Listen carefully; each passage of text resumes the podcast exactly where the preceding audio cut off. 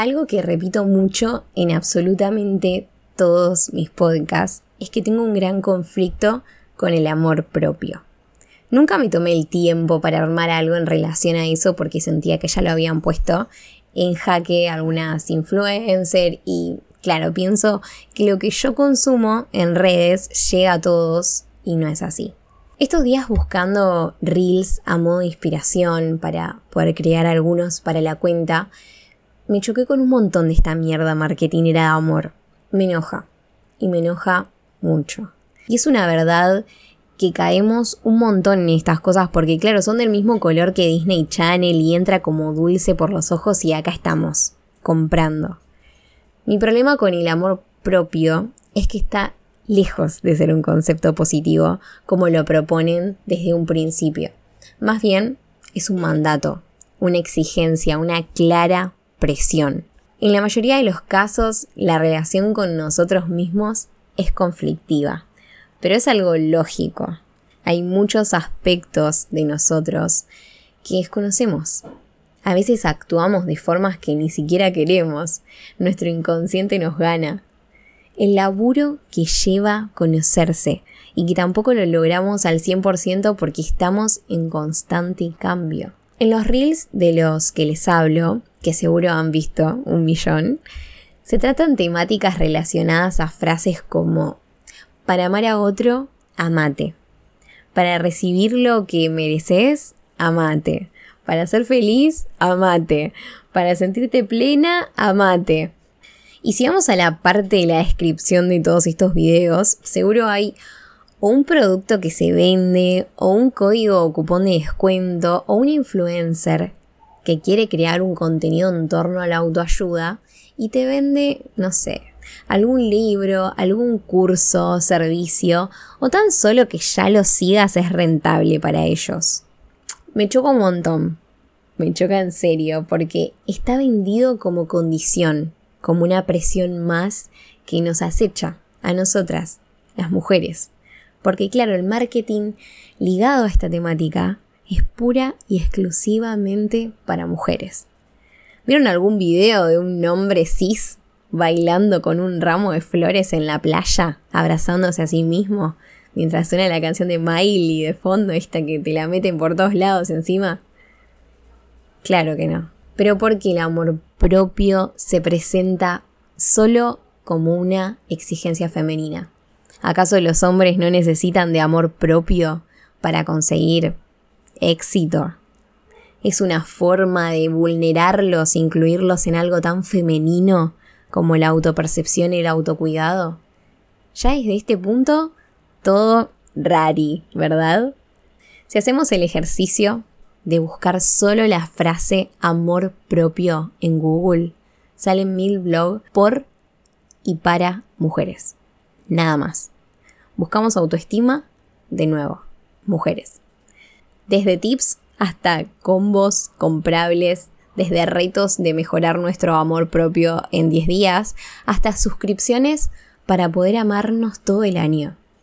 Ahora, por un segundo, imaginen que es una relación con otro lo que queremos mejorar y cultivar. ¿Compraríamos un kit de amor? Un reto para amarnos más en 10 simples pasos, suena estafa y eso es lo que es. Si investigamos cada uno de esos apartados que salen y sus consejos, propuestas, encontramos posibles definiciones, que es el amor propio, ¿no? Y puede ser estar en paz, autocuidado de gratitud, compras, inversiones. Y me detengo en cada una como para ir desarmando esto cual capitas de cebolla. Estar en paz. O sea que el día que me raye y esté enojada con el mundo, tomando el enojo como una emoción súper válida que me debo permitir y sentir, ya no me amo.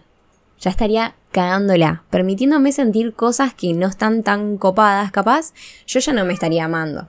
Autocuidado y gratitud. Lo juntamos con inversiones y compras porque más o menos que apuntan a lo mismo. Exteriorizar emociones y volverlas algo manipulable, como si se pudiera. Y es verdad que una comprita, una cremita de rosas en la piel y agradecer la abundancia del universo en ocasiones nos genera un montón de bienestar. Pero cuando me levante con no tantas ganas de vivir como suele pasarnos a menudo porque el mundo va a mil y las angustias surgen, ¿qué? De nuevo, fallándole a mi santo amor propio. La frustración es segura porque jamás vamos a llegar a ese ideal colectivo. Amarnos tanto hasta que olvidemos de darle lugar a las emociones no tan positivas, pero que son normales de sentir. Amarnos tanto hasta olvidarnos del resto, hasta que no podamos mirar al costado. Además de ser un negocio excelente, impulsado para el público femenino, donde productos sobran, también es una de las mayores trampas del mundo de hoy ser cada vez más individual y más autosuficiente. Menos necesito de los demás porque me tengo completo a mí y con eso basta. Trato más de fondo este tema en el podcast de Hate a la Soledad porque, obvio, uno nunca puede solo con todo y deberíamos dejar de romantizar eso. Olvidamos que somos seres sociales y es vital el intercambio. Un comercio hiper rentable, cierra por todos lados. Las consumidoras, nosotras, público débil. ¿Y cómo no vamos a hacerlo si somos bombardeadas de publicidad desde bebés? Desde que somos nenas aspiramos a hegemonías inalcanzables. En las pelis, las mujeres tienen el pelo increíble y cuelgan bolsas de sus manos mientras caminan con un outfit que que rompen el suelo con tacos altísimos a lo Meredith Blake. ¿Y por qué no para hombres? No porque las masculinidades no sufran bajones de autoestima, sino porque no hay tal producto que ofrecer. ¿Qué le daríamos a los hombres carentes de amor propio? Desde pequeños ellos superhéroes, que no sufren, que no lloran, autos con pistas de carrera, soldaditos y nosotros pura Juliana mágica era obvio que esto iba a ser solo enfocado en nosotras. Estábamos preparadas inconscientemente para esto. El mercado laboral, ¿para qué género es más hostil? ¿A quién preparan con más énfasis para lograr la prosperidad económica? Todo siempre, siempre va a ser cuestión de géneros. Nada de lo que me proponen va a ser que me ame más. Ni comprar cremas anti-age, justamente, bastante contradictorio. Ni comprar ropa de mi talle, aunque me cueste encontrar algo que sea a la moda y plus 6. Y además que no me arruine económicamente. No importa cuánto me ame, todo esto es hostil. Todo esto solo romantiza problemáticas que nos duelen y que nos lastiman, que nos hacen vernos al espejo con poca comprensión, buscando cuántas canas, temiéndole al paso del tiempo, mirando cuántas estrías, cuestionando la biología y a lo natural de mi cuerpo, preguntándome por qué algunas partes de él tiene un tamaño que me gustaría que fuese diferente. Es teñir de positividad falsa y tóxica a la sociedad en la que nos encontramos. Es una propuesta de lucha que de lucha no tiene nada. Es otro ataque escondido. Mi amiga dice que con lo que gasta en Botox, pestañas, uñas, depilación, maquillaje y cremas por año, es mucho menos de lo que piensa podría comprarse su primer auto. ¿Qué pasaría si gastáramos la guita del supuesto amor propio en cultivar conocimientos y en preparación académica, en adquirir bienes y realizar nuestros hobbies? Y con esto no, no critico ni un poco a la que lo hace, es más, yo soy la que tiene gasto fijo mensual al menos un 10 o un 20% de mis ingresos en estos tipos de consumos. Pero hacerme consciente me hace hacer preguntas y dentro de ellas me pongo como límite hacer las cosas por verdadero placer. No lo puedo hacer por deber, por imposición, por aceptación, para lograr una autoestima más elevada.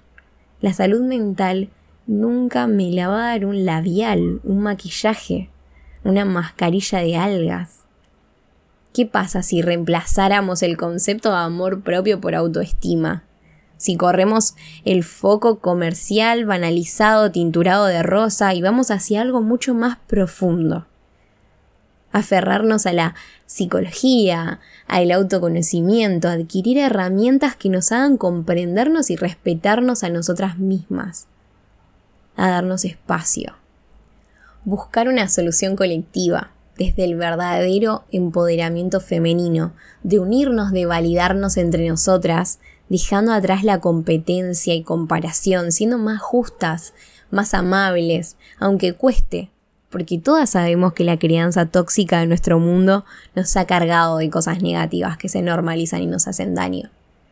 La guerra entre mujeres no está de moda, que tampoco lo esté el amor propio, que es solo degradación, un comercio total que lucra a fondo con nosotras, con nuestras inseguridades y por supuesto se adueña de nuestras luchas, las verdaderas, las profundas, para convertirlas en negocios y presiones sutiles, pero que están.